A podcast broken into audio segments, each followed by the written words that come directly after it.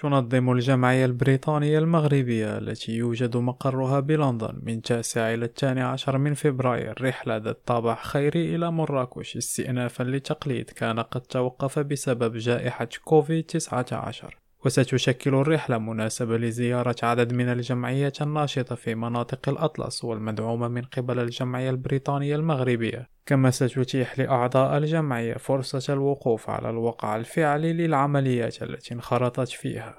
ويشمل هذا الحدث حسب نائب رئيس الجمعية علي بحيجوب خمسة قرى تنشط فيها جمعيات خيرية مدعومة من قبل الجمعية البريطانية المغربية. ليختتم بحفل عشاء يترأسه سفير المملكة المتحدة بالرباط سايمون مارتن. وقال علي بحيجوب في تصريح لوكالة المغرب العربي للأنباء أن الجمعية تلتزم برسم سنة 2023 بمساعدة 25 جمعية محلية ناشطة في مختلف المجالات مثل تمدرس الأطفال والتكفل بالأشخاص المسنين. سعد بويفري ريم راديو لندن.